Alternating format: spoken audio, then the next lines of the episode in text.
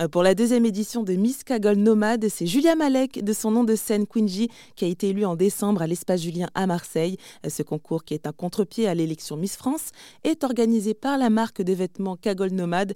Elle a d'ailleurs profité de cette expérience pour adresser deux messages. Qui que vous soyez, je vous invite à, poursuivre vos rêves, à les réaliser, à exprimer votre Beyoncé intérieur ou qui que ce soit qui vous inspire. Moi, en l'occurrence, c'est Beyoncé, mais ça peut être n'importe qui.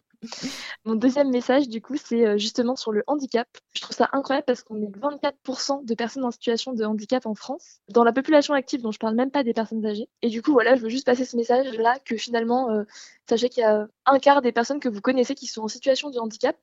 Et si vous n'êtes pas au courant, c'est parce que 80% des handicaps sont invisibles.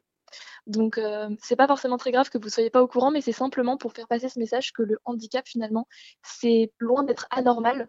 Et donc, euh, soyons inclusifs et inclusives que ce soit avec les personnes euh, en situation de handicap, les personnes racisées, LGBT, toutes les personnes qui subissent des discriminations. Et ce sont justement des sujets dont vous avez parlé euh, lors du concours en fait. Absolument, effectivement. Euh, donc j'ai parlé de ça dans mon stand-up et j'ai aussi parlé de santé mentale parce que c'est quelque chose aussi de très invisible et qui peut aussi faire partie d'ailleurs des, handicaps invisibles.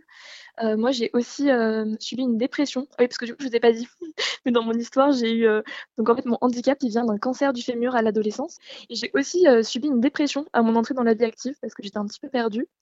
Et du coup, c'est des choses en fait dont on parle très peu, heureusement de plus en plus.